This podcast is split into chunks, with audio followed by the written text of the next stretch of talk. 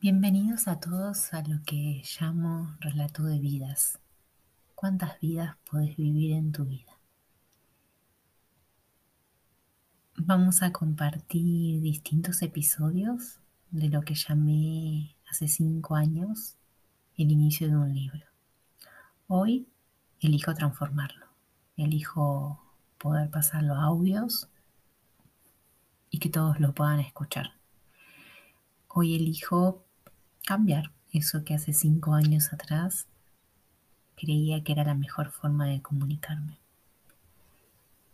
Mi historia empieza así, un 3 de enero del 2018, cuando decido mudarme de Buenos Aires hacia Montevideo.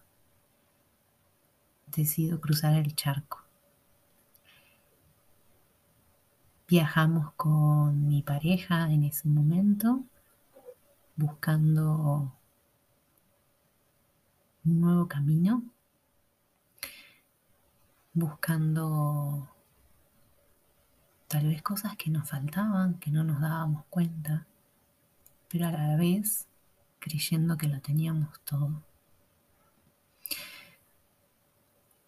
Una casa donde vivíamos, auto, mascotas, viajes, electrodomésticos, muebles. Todo lo que alguna vez soñamos en tener. Pero seguíamos buscando algo que no sabíamos bien qué era.